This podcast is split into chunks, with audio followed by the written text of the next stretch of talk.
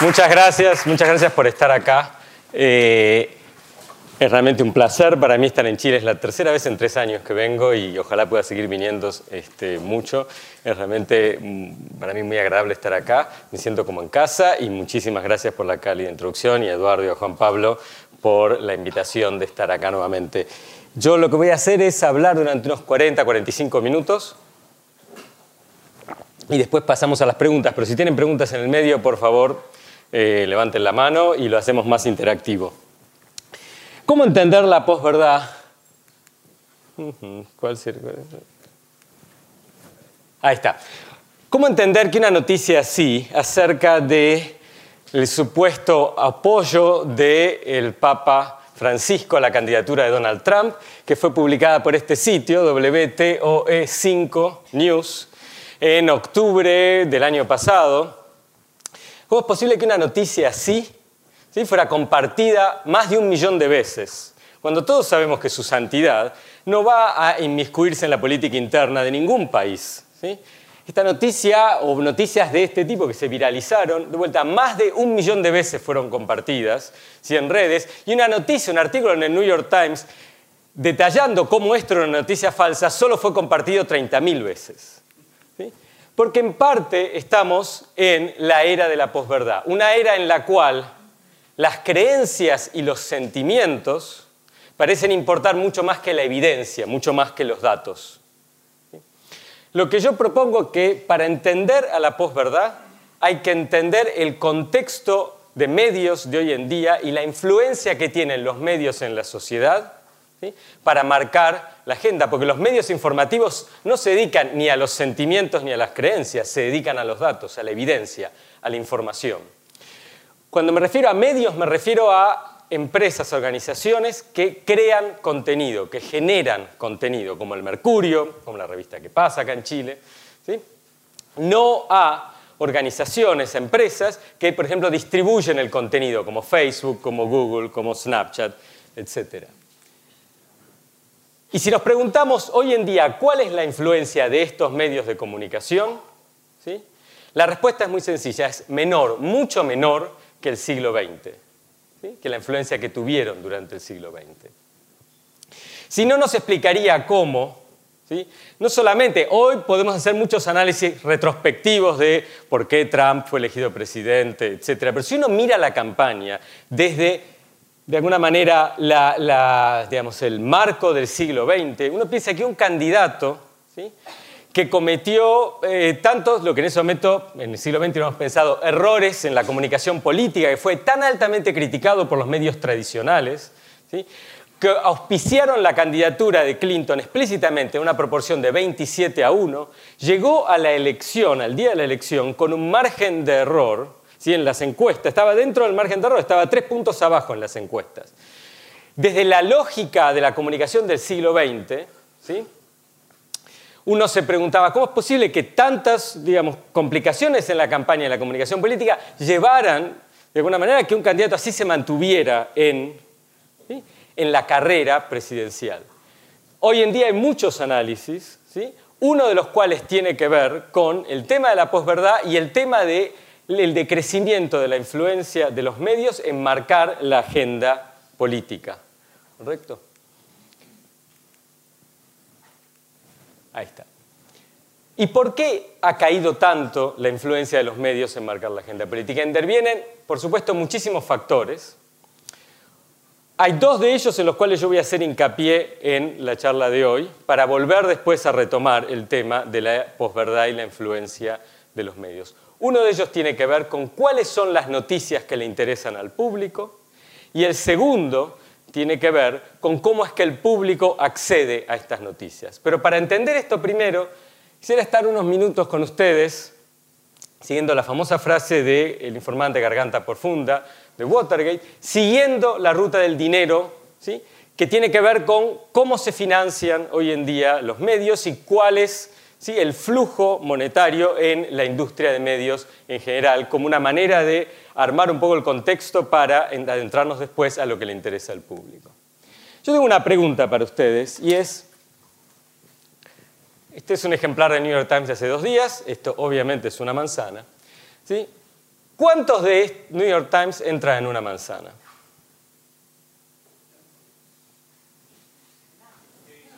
¿Cuánto? No, no, la... Ah, es una pregunta complicada, tendenciosa. No hay ninguna respuesta, es gratis. ¿Ninguno? Depende de qué Apple. ¿De qué Apple puede estar hablando? Entran 310. Hay 310 New York Times que entran en Apple. La capitalización de mercado, el valor de Apple en el mercado al 11 de marzo de este año, ¿sí? era de 728 mil millones de dólares. La capitalización de mercado del New York Times ese día era de 2.350 millones de dólares. Si uno divide 728 por 2.35 le da 310. Esto significa el poderío económico de una empresa que ¿sí? Manufactura este artefacto, que en el 2015 tuvo ingresos a nivel mundial por 160 mil millones de dólares, estas fueron las ventas a nivel mundial del iPhone, es infinitamente más poderosa que el New York Times, al igual que Alphabet, que es la compañía que incluye a Google, ¿sí? que vale más de 500 mil millones de dólares, y Facebook, ¿sí? que tiene solamente 12 años de antigüedad y que ya vale más de 400 mil millones de dólares. Time Warner, que es la empresa de medios en Estados Unidos que cotiza en bolsa más grande, es 10 veces más chica que Apple. Y Snap, que es la compañía de Snapchat, que salió al mercado a principios de este mes, el 2 de marzo, tiene una evaluación de mercado, o tenía ese día, 12 veces mayor que el New York Times. Insisto, Snap, que es simplemente un app en este teléfono que no da ganancia ¿sí? comercialmente, vale, dice el mercado, 12 veces más que lo que vale toda la corporación del New York Times. Esto explica en parte el por qué la publicidad hoy en día, digital, no va a las empresas de medios, sino que va a las empresas de distribución de contenido fundamentalmente. Estos son los ingresos de publicidad digital durante el 14, el 15, el 13, el 12, etc. Ha sido básicamente la misma tendencia. Y la tendencia es que entre 64 y 67 centavos de cada dólar que se gastan en publicidad digital de display en Estados Unidos van a cinco jugadores, cinco empresas, ninguna de las cuales son de medios, y que son las empresas que ustedes conocen, básicamente Google y Facebook. Y si uno mira los ingresos en publicidad digital de display por móvil, es aún más pronunciada la tendencia.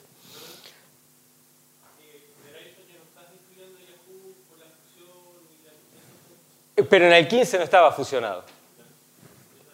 Eso viene después. Esto es 14 y 15, los ejercicios que cerraron en ese momento. Em, si uno mira esto, uno dice, bueno, la publicidad ya hoy en día no es una gran fuente de ingresos en el mundo digital a las empresas periodísticas. Entonces, ¿qué hay que hacer? Hay que cobrar el ingreso, ¿sí? que es lo que, por ejemplo, ha hecho el New York Times.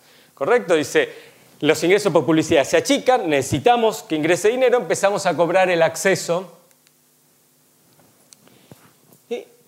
que es muy promocionada la política del New York Times, ya tiene más de un millón de suscriptores pagos a su sitio digital. Sin embargo, si uno mira el éxito de esta forma de suscripción, uno se pregunta si no están haciendo, ¿sí? un poco no están caracterizando a el personaje de la Reina Roja en Alicia en el País de las Maravillas, ¿sí? el libro de Lewis Carroll. Ustedes conocen la paradoja de la Reina Roja, de corre, corre, corre, corre, para llegar básicamente al mismo lugar. ¿Por qué digo esto? Estos son los últimos cinco ejercicios contables de Alphabet, la empresa que es dueña de Google, Facebook y el New York Times. Si uno mira los ingresos del New York Times desde el 2011 hasta el 2015, el primer quinquenio en el cual se implementa agresivamente la política de suscriptores pagos, uno lo que ve es que los ingresos brutos se mantienen, ¿sí? como corre, corre, corre, corre, para llegar al mismo lugar. No suben, a pesar de que ganan un millón de suscriptores digitales. Eh, ¿Por qué? Porque al mismo tiempo que cobran más por ingresan más por suscripción, se pierde por publicidad. Porque al tener un volumen mucho menor ¿sí? de usuarios y de cantidad de páginas servidas, baja poco a poco el ingreso por publicidad.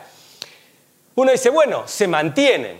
Sí, se mantienen en un contexto en el cual los grandes competidores incrementan. Durante ese mismo periodo, Google, o Alphabet mejor dicho, duplica sus ingresos y Facebook los cuadriplica.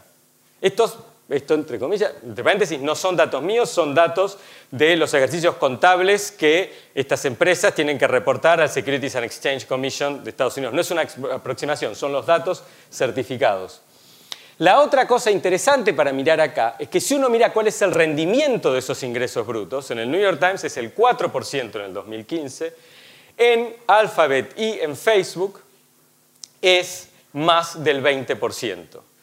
Eso explica, en parte, ¿sí?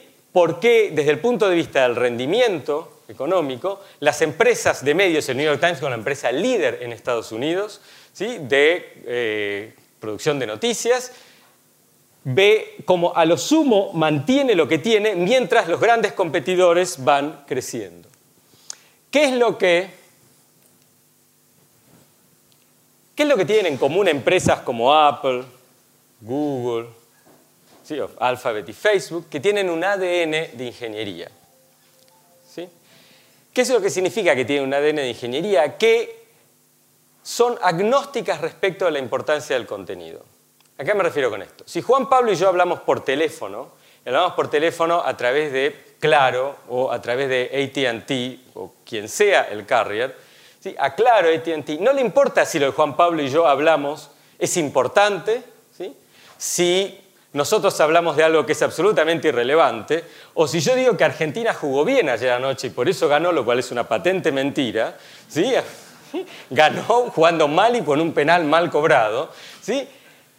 Eso, para Claro, para AT&T, para el ingeniero, no importa. Lo único que le importa es si la calidad de sonido es buena.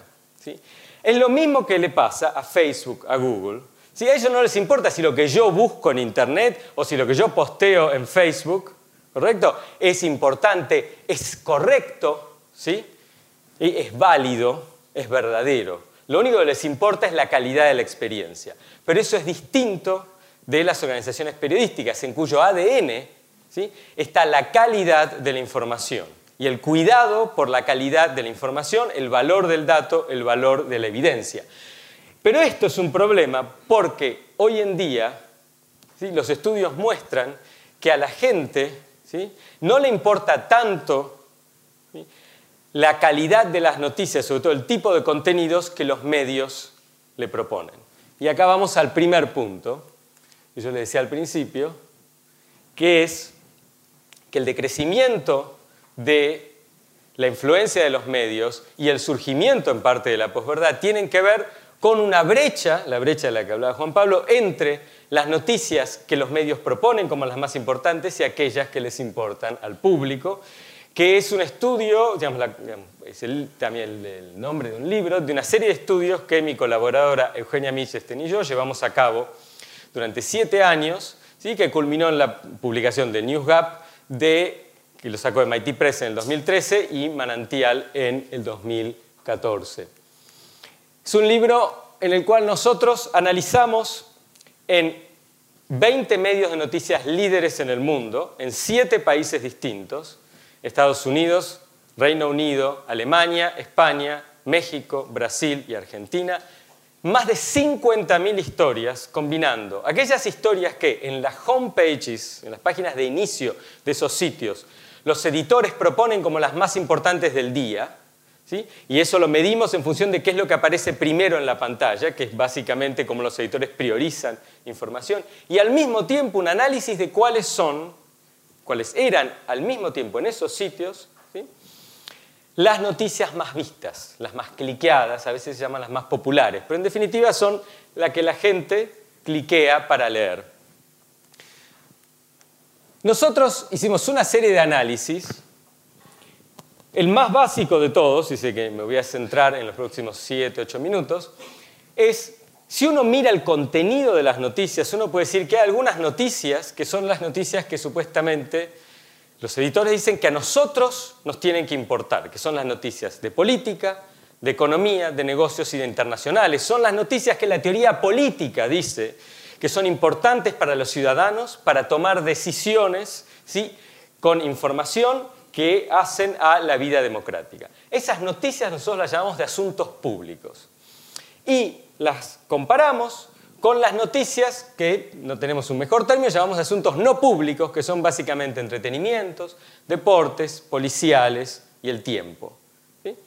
Nosotros dijimos, si los medios están comunicando a la gente mix de noticias en la misma proporción del mix que la gente quiere saber, no debería haber diferencia entre la proporción de las noticias de asuntos públicos en el primer scroll, en la primera pantalla de la home, versus las 10 primeras o 5 primeras noticias más cliqueadas.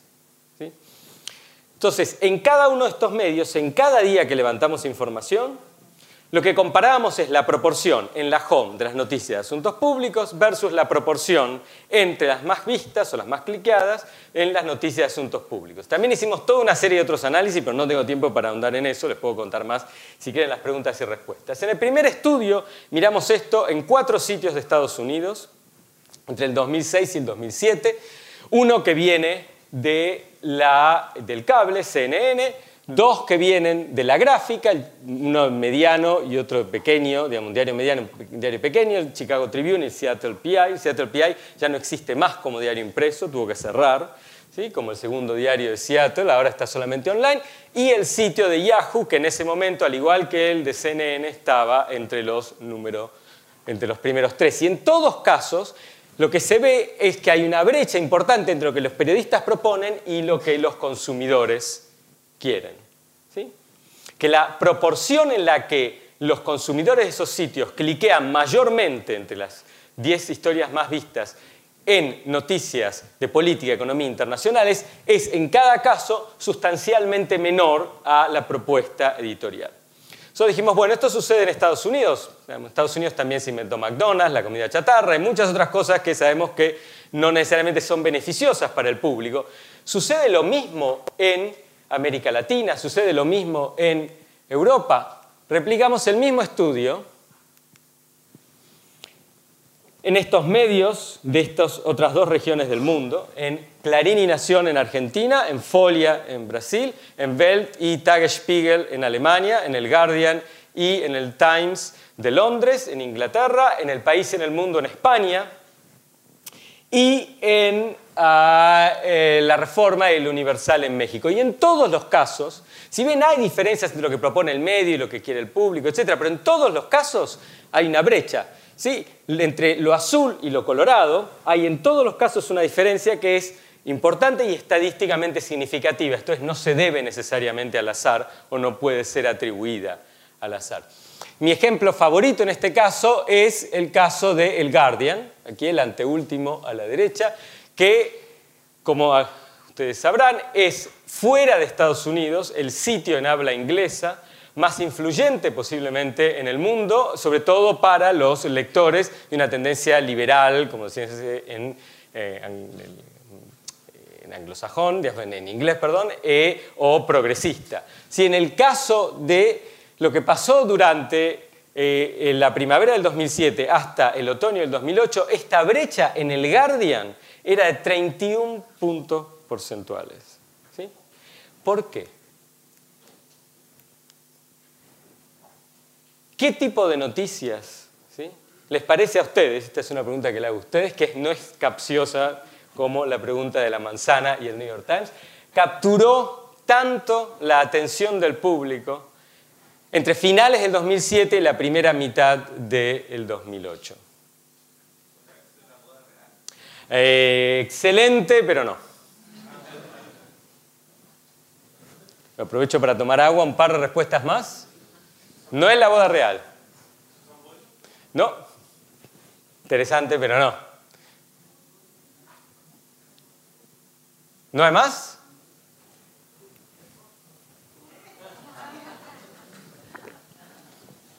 Esta es la foto cuando Manchester United le gana al Chelsea por penales en la final de la Champions League en el 2008, 1 a 1, Cristiano todavía jugaba para Manchester United, la época de oro, el final de la época de oro de Sir Alex Ferguson como director general, de, técnico perdón, del club. También está mi compatriota Carlitos Tevez, que fue el segundo ¿sí? goleador en la temporada del Manchester, antes que se fuera. La gente iba a El Guardian, no para leer necesariamente mucho de política, sino para seguir la campaña de Manchester United. También leían de política, no es que no leen de política, pero la proporción, ¿sí? a dónde va en el Guardian, no estamos hablando de un sitio de deportes, un sitio tabloide, es hacia este tipo de, noticias. Cuando nosotros estábamos cerrando este estudio en mayo del 2008, nosotros dijimos, bueno, pero habrá, ¿cuál será la influencia de la política, de las elecciones en particular, en este tipo ¿sí? de dinámica? Y cuando estábamos empezando a preguntar eso, dijimos, ah, pero ahora va a haber elecciones en Estados Unidos. Será bueno medir esto a ver qué pasa. Entonces, utilizamos la misma metodología mirando seis sitios en Estados Unidos, ¿sí? dos de la gráfica, el Washington Post, fuertemente centrado en política, USA Today, el opuesto en cierto sentido, ¿sí? dos diarios nacionales, dos cadenas de televisión, ABC y CBS, dos sitios de noticias en cable, Fox a la derecha y CNN al medio hacia la izquierda. Miramos esto durante el 2008, desde tres semanas antes del comienzo de la, eh, de la primera convención, ¿sí? primero de agosto, hasta tres semanas después de las elecciones en el 2008. Casi 100 días levantamos información y lo seguimos haciendo durante cinco años. Miramos los mismos sitios ¿sí? durante cinco años, con la excepción de, en los dos años que no hubo elecciones, en el 9 y en el 11, solamente miramos los 14 días alrededor de eh, la fecha de las elecciones. Y en el 2012 y en el 2010 miramos el periodo extendido. Entonces comparamos básicamente el comportamiento tanto de los medios como de las audiencias en años de elecciones presidenciales 2008 y el 2012, ¿sí? en años de elección de medio término, congresionales del 2010, y en años no electorales, el 2009 y el 2011. Además, el bonus que tuvimos en el 2008, desgraciadamente, y es algo que nosotros no planeamos, no pudimos anticipar, la mayoría de los economistas tampoco, fue que no solo hubo elecciones en la primavera del 2008, nuestro otoño en realidad ya en Estados Unidos, sino que hubo la mayor crisis financiera ¿sí? después de 1930. Si hubo un momento en que la ciudadanía le debiera haber interesado las noticias de asuntos públicos, no solo de política, sino de economía, fue un momento así, con lo cual no hubo mejor experimento, entre comillas, que medir esto. Esto paso.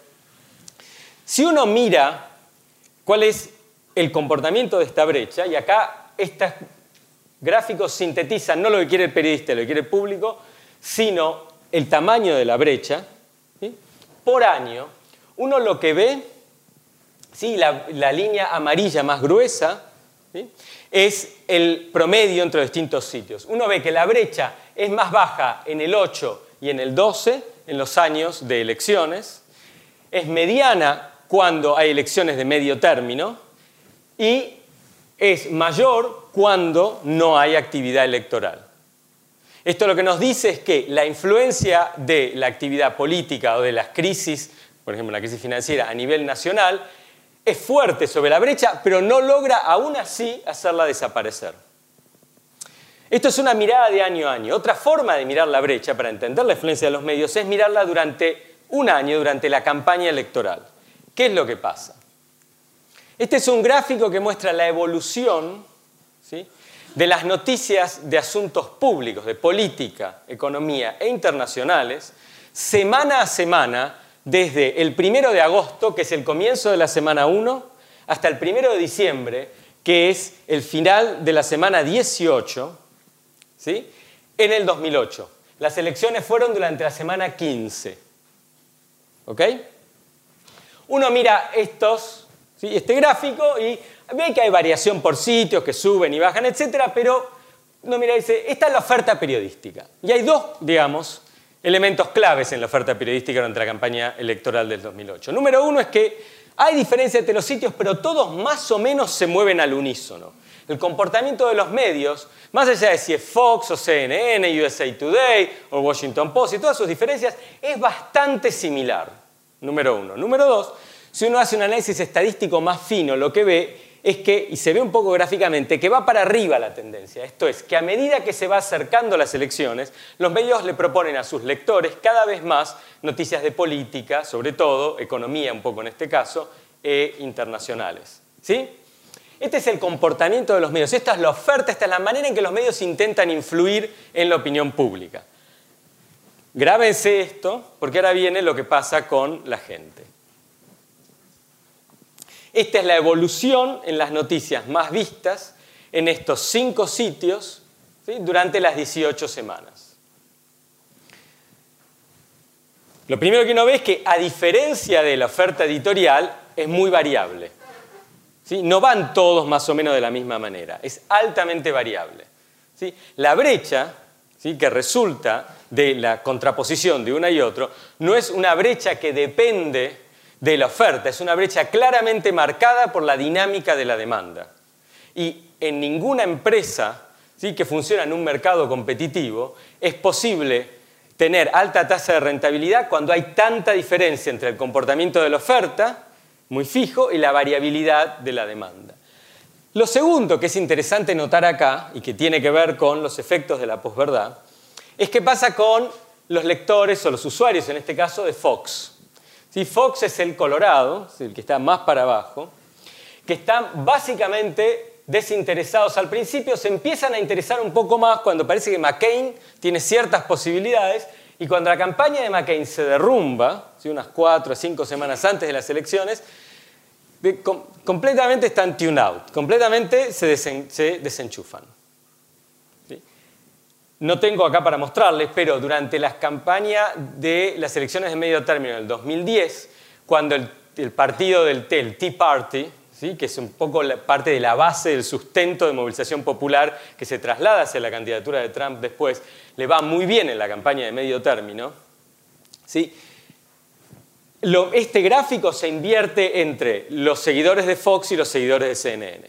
Los seguidores de CNN se desconectan de la oferta de CNN cuando claramente el Tea Party, que es el, digamos, opuesto a el Partido Demócrata, ¿sí? a la propuesta del Partido Demócrata, le va muy bien, al Partido Demócrata le va mal en las congresionales de medio término.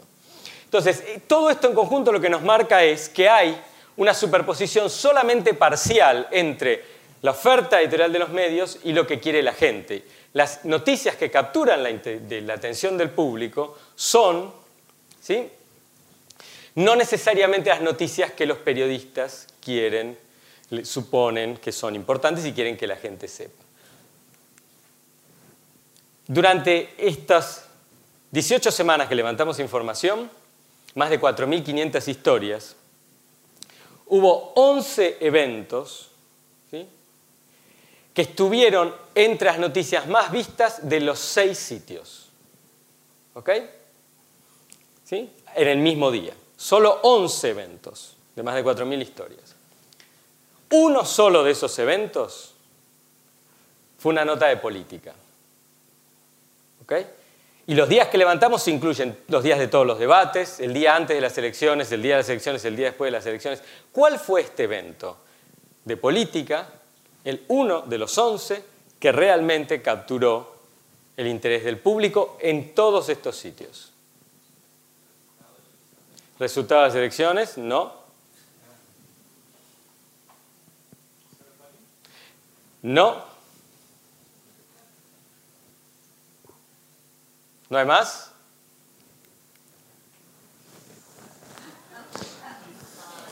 John Edwards, en agosto de ese año, admite final Ariel Hunter, que la campaña había contratado para hacer un documental sobre su campaña.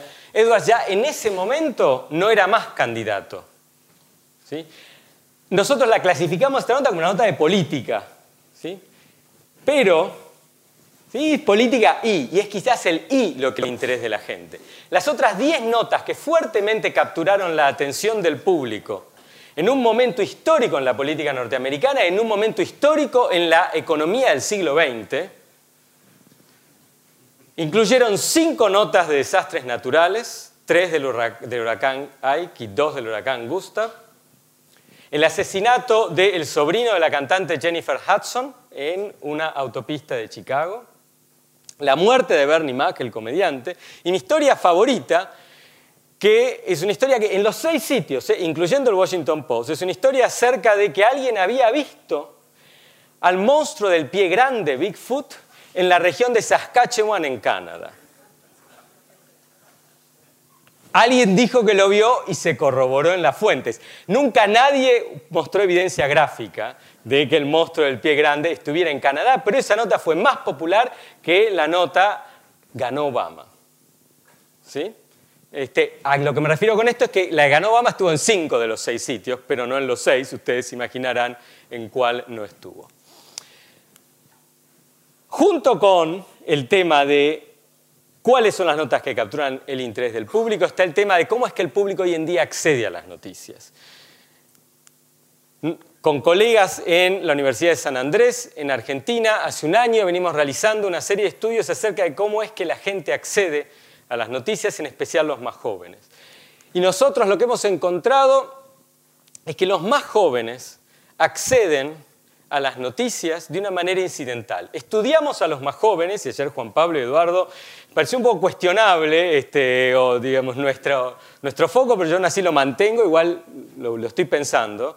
Eh, nos, estudiamos fuertemente el acceso entre los más jóvenes, porque los más jóvenes nosotros proponemos un poco una avanzada de cómo hoy en día se utilizan los medios, se utiliza la tecnología.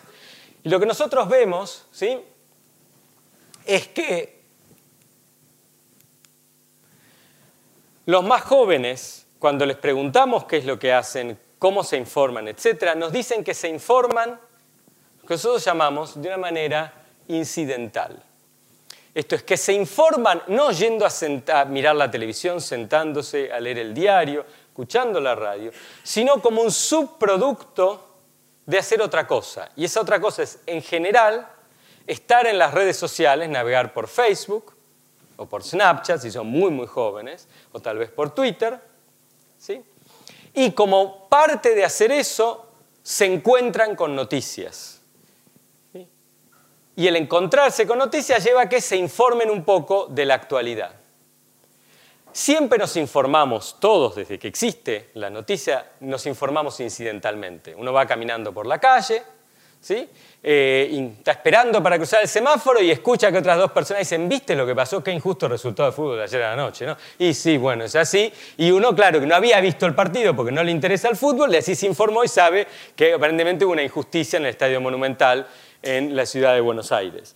No es que quería informarse, no es que fue a caminar por la calle para informarse, pero se informó. Aquello que era una forma secundaria de información, secundaria de leer el diario, mirar la tele, etc., hoy en día se ha transformado en una forma primaria, fundamental de acceder a la información. Lo incidental es algo que se hace como subproducto acompañando a algo más importante. Y es algo que acontece fundamentalmente con el teléfono celular. Nosotros cuando le preguntamos a los jóvenes, a la gente en general, pero a los jóvenes en especial, que nos digan cuál es la pantalla, cuál es el dispositivo tecnológico más importante para ellos en sus vidas, es el celular. Les preguntamos, ¿es el celular? ¿Es la computadora? ¿Es el de, escritorio? ¿Es la computadora portátil? ¿Es la tableta? ¿Es la televisión? No, es el celular. ¿Por qué es el celular? Y casi invariablemente. Porque el celular está con uno todo el tiempo, lo acompaña y lo permite conectarse todos lados y con el celular se puede hacer de todo. No solo se puede informarse, puede estar en las redes, se puede llamar por teléfono, se puede comunicarse por texto, mirar Netflix, escuchar música, controlar el, gasto de calorías, etcétera, etcétera. La televisión, perdón, la computadora viene en segundo lugar. ¿Sí? La computadora queda muy relegada respecto al celular porque está asociada con lo que nosotros llamamos usos instrumentales, con el trabajo y el estudio no algo que se usa para todos lados, para todas las cosas que se lleva a todos lados, y que por ende cuando termina el trabajo y cuando termina el estudio, prefieren ¿sí? desconectarse de eso porque tiene una asociación con una actividad obligatoria, no una actividad que uno elige. La televisión queda muy relegada entre los más jóvenes a un tercer lugar, es parte de lo que está en el ambiente, no necesariamente algo a lo que se le presta atención. Está y está todo el tiempo, y a veces hay tres o cuatro en los hogares de clase media y media alta especialmente, pero no es un objeto al cual se le preste mucha atención. El diario, desgraciadamente, para aquellos que nos criamos con el diario de papel y que tenemos un gran este, apego sentimental al mismo, ¿sí? Queda muy relegado y es visto como algo de otra generación, no es visto como algo de ellos. Es por eso que cuando los jóvenes ¿sí? se informan, se informan encontrando las noticias como una parte de estar en las redes sociales. ¿sí? Y lo que aparece ahí es una noticia altamente incidental. No es que yo entré a Facebook para ir al sitio del Mercurio, no. Yo estoy en Facebook y como mis amigos y yo nos gusta leer el Mercurio, alguno va a postear una nota y el algoritmo de Facebook me la va a presentar. O porque yo le di un like a la página del Mercurio, el algoritmo de Facebook me la va a presentar. Pero eso es muy distinto de abrir un browser y mirar, leer el Mercurio. Y lo que pasa fuertemente en estos casos es que la lectura es una lectura muy breve. Es distinto sentarse a leer el papel, sentarse a leer el sitio en la computadora, que que me aparezca en esta pantalla chiquitita ¿sí? un posteo sobre el mercurio, del mercurio que, no sé, Juan Pablo y yo que somos amigos en, en Facebook, Juan Pablo comparte y yo lo leo porque sé que viene de Juan Pablo, pero estoy leyendo eso mientras estoy haciendo otra cosa, mientras estoy caminando, con lo cual apenas llego a donde tengo que llegar, parto de la lectura, no sigo. La lectura es muy breve, es altamente interrumpida ¿sí? y es muy parcial. Muy poco de nuestros entrevistados nos dicen que leyeron toda una nota. La mayor parte no cliquea en el post en Facebook o en Twitter, ¿sí? y de los que cliquean lo leen parcialmente. Y eso lo que hace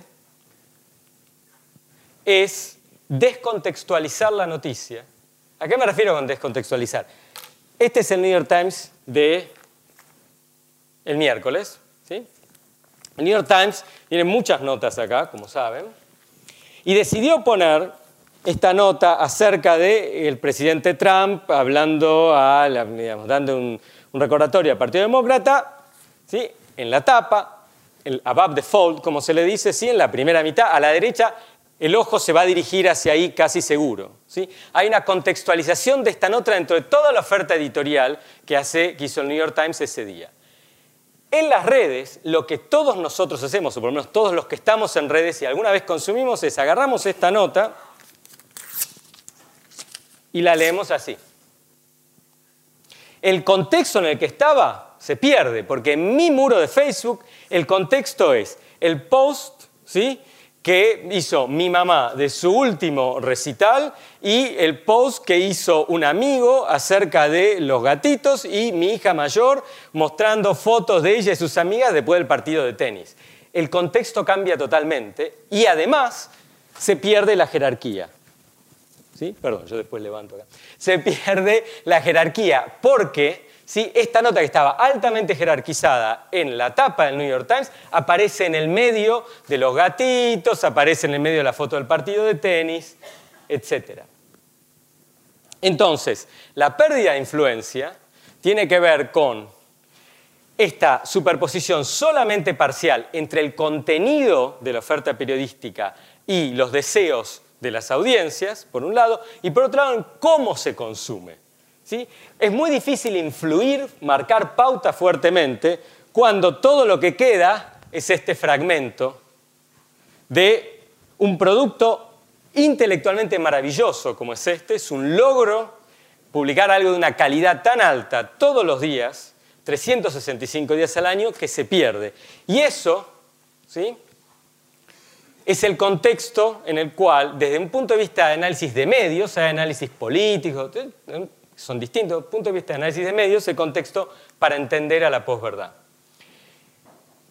A finales del 2015, el sitio del Nieman Lab de Harvard me pidió un pronóstico eh, para la industria de los medios en el 2016. Yo pensando en ese momento, estamos hace 15 meses, más o menos de eso, 15, 16 meses. Yo pensando en que en Estados Unidos iba a haber elecciones presidenciales, acordándome esta famosa frase de Marx en El Capital, que todo lo sólido se desvanece, dije, mi predicción fue, durante el 2016 los medios de comunicación, medios, empresas periodísticas, van a cubrir con muchísimos recursos y con gran nivel la campaña presidencial de los Estados Unidos, pero eso a la gente le va a importar muy poco. Porque la movida va a pasar por la comunicación en las redes y de la gente entre las redes. De la gente en sí misma, con, la otra gente en las redes. Diez meses después, cuando la campaña presidencial estaba llegando a su fin, y yo y muchos de mis colegas en ciencias de la comunicación nos salíamos de nuestro asombro de cómo un candidato como Donald Trump, más allá de lo que uno piensa ideológicamente, esto no tiene ninguna apreciación ideológica, ¿sí? pero tiene que ver con lo que nos eh, han enseñado y lo que algunos nosotros enseñamos sobre las campañas estratégicas, etcétera, etcétera. Uno pensaba, un candidato así que tiene todo el sistema de medios tradicionales en contra, etcétera, etcétera, ¿cómo es posible que esté dentro del margen de error? Con lo cual, yo lo llamé al editor de Harvard y le dije, yo hice esta predicción en diciembre del 2015. ¿Qué te parece si escribo una nota analizando cómo es posible que a dos semanas de las elecciones estemos donde estamos? Me dijo, bárbaro. Y le dije, tengo un solo pedido, que la nota se publique la mañana de las elecciones. Una vez que la campaña terminó, pero antes que sabemos el resultado, porque con el resultado en la mano es muy fácil, ah, bla, bla, bla. esto hay que hacerlo antes, tiene que ser una vez que ya no se hace más campaña. Y me dice, ok. El argumento de esta nota era muy simple, era contraponer la gran y mayor presencia de la candidata Hillary Clinton en los medios tradicionales, ¿sí? la proporción de apoyos explícitos en Estados Unidos es muy común que los medios ¿sí? apoyen a un candidato a otro. La proporción de apoyos explícitos era de 27 a 1, no de 2 a 1, lo cual hubiera sido suficiente en 1960 para volcar ¿sí? una candidatura. 27 a 1 ¿Cómo es posible que el candidato sobrevive? Yo, yo, mi propuesta era porque eso uno lo tiene que contraponer con qué pasó en las redes sociales. En las campañas del 2008 y 2012, el candidato y después presidente Barack Obama tuvo una performance muy superior a los oponentes del Partido Republicano en tanto Facebook como en Twitter. El Partido Demócrata estaba muy, muy, muy por arriba, at the top of the ticket, a nivel presidencial, en la performance. Si uno mira lo que pasa en el 2016, la performance del candidato Donald Trump es muy superior en cuánta métrica a se le ocurre, cuántos seguidores tenía en general, eh, por cada post, cuántos, digamos, likes, me gusta, retweets, comentarios, shares, etcétera, etcétera, ¿sí? Muy superior. Entonces el argumento es, en el contexto actual, las redes sociales y la comunicación a través de las redes funcionan como un antídoto, ¿sí? en parte, una contraposición a la comunicación en los medios tradicionales. Y es por eso que llegamos al día de la elección con los candidatos cabeza a cabeza en el margen de error. Nunca nadie, digamos, no nunca nadie, pero en el sistema de medios tradicionales y muchos de los cientistas políticos jamás se imaginaron que Donald Trump iba a ganar mucha gente tomó este artículo, el artículo anterior, como una predicción de que iba a ser así. Yo no hice ninguna predicción, yo único decía, hacer un análisis de medios. Este, le dio bastante visibilidad, al artículo y se empezó a hablar mucho de las noticias falsas. Apenas terminan las elecciones, de vuelta, analistas de medios dijeron, bueno, esto pasó porque hubo mucha información falsa ¿sí? contra la candidata Hillary Clinton. Que inclinó la balanza hacia Donald Trump. Y por ende, ¿se acuerdan? Las primeras semanas después de las elecciones, por ende, es importante regular la información en Internet. ¿Sí? Facebook decidió hacer, eh, digamos, dos o tres semanas después, una serie de cambios en su plataforma para tratar de regular eso. Hubo mucha movida.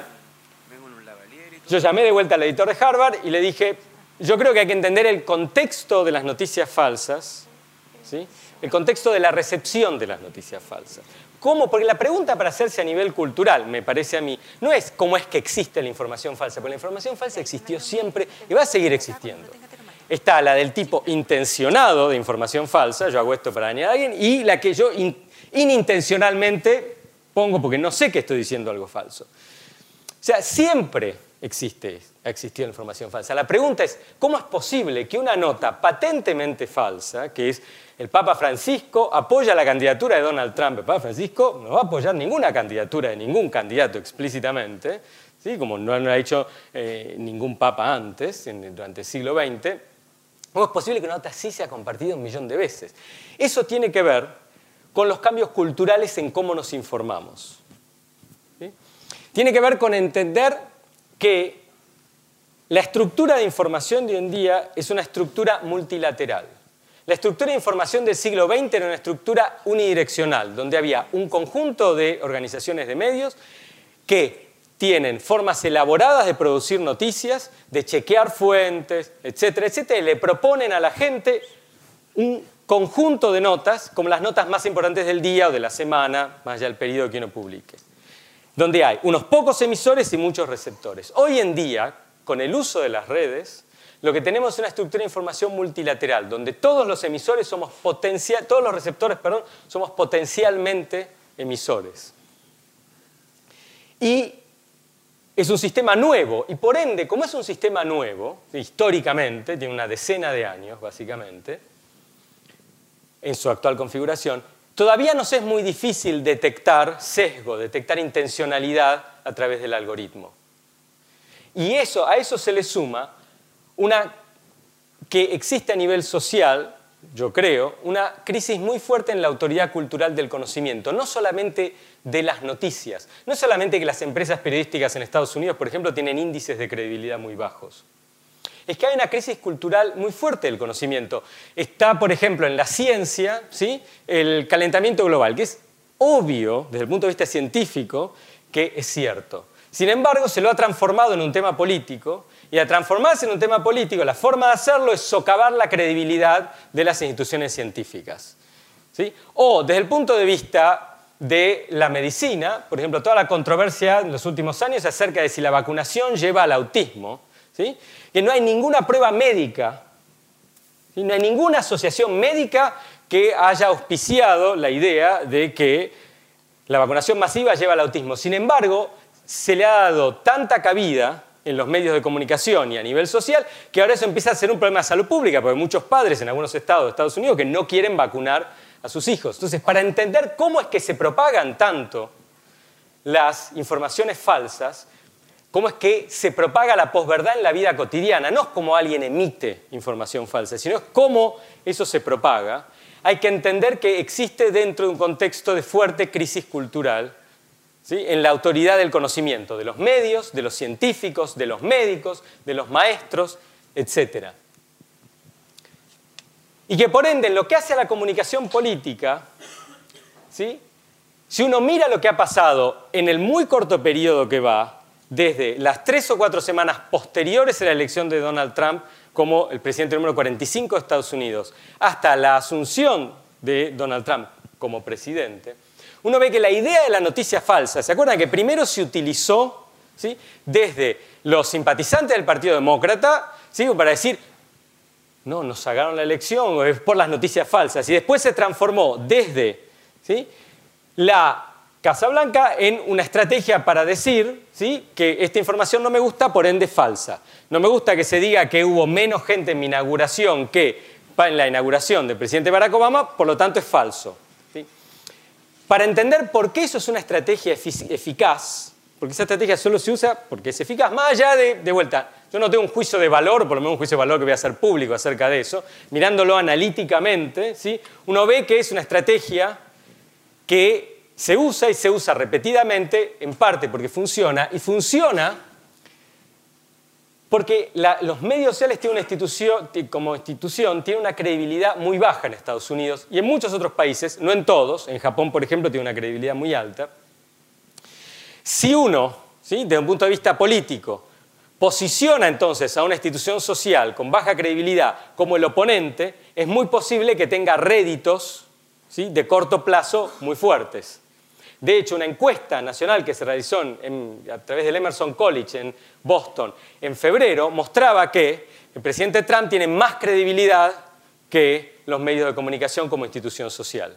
Y es por eso que la descalificación de la prensa, el ataque directo a la prensa, al prohibir a medios como el New York Times o CNN de participar en ciertos eventos, etcétera, etcétera, se utiliza, ¿sí? y se utiliza junto con la idea de la noticia falsa como herramienta, porque es una forma de comunicación política que es eficaz, que lo que hace es de vuelta, apela no necesariamente a la evidencia y al dato, sino que apela a las creencias, yo creo más en Donald Trump que en el New York Times, y a las emociones, a los sentimientos.